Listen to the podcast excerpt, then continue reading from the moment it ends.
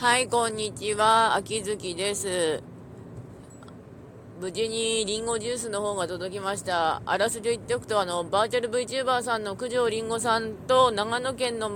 メーカーがコラボしたリンゴジュース1980、1980円アクリルキーホルダー付きを頼んだら、あの、長野からここ石川県に来るまでに破損していて、では今、再配達の、あの、準備しましたって言って待っていたら今日来てくれましたわありがたいあの全部売り切れたって言ってまだ微妙に多分直接店舗で売ってる分だけは残っていたのでそれを送ってもらったんでしょうけどアクリルキーホルダーは思っていたよりも大きかったです、うん、で早速でリンゴジュース飲んでみたんですけどリンゴジュースあの78円とかすごい安いやつしか飲んでなくて1980円のリンゴジュースはどうだったんだろうと思って飲んでみたらものすごく静かで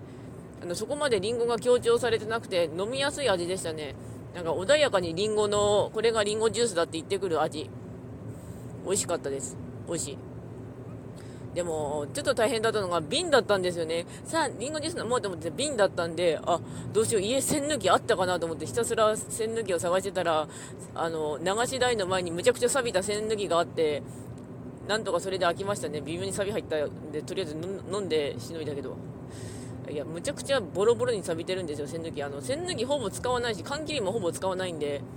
まあでも一応栓抜きは使えるし、缶切りも使えるんですよね。確か、栓抜きと缶抜きって、栓抜きと缶切りって使えない人は使えないらしないらしいので、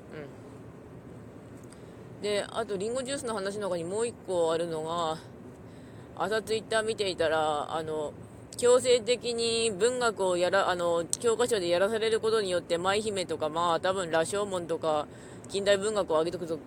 と、想像するけど、にしてしまうから、なら文学作品を扱わないことは賛成みたいなことが、フォロワーさん言ってたんだけど、あの、いや、ちょっと待てよってなって、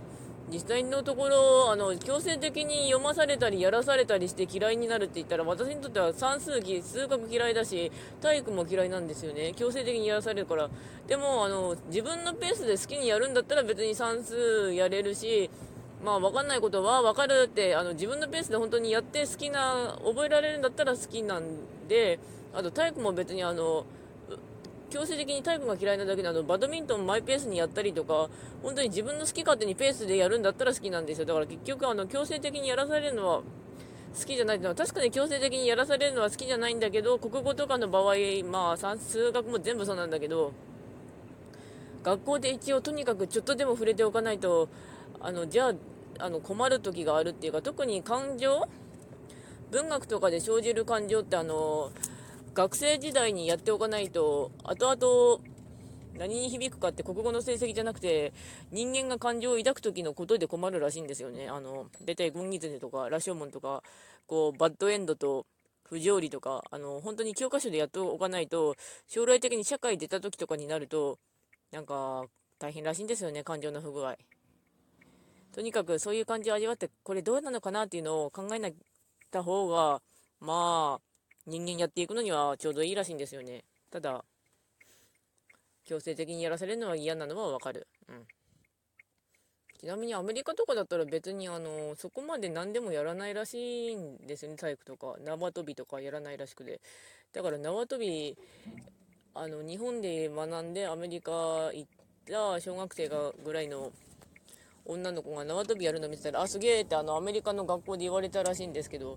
その辺りはやっぱ学校つか国の違いが出るんだろうなって思います。うん。とまあそんな話題なんですが終わります。それではご視聴の方ありがとうございました。それではまた。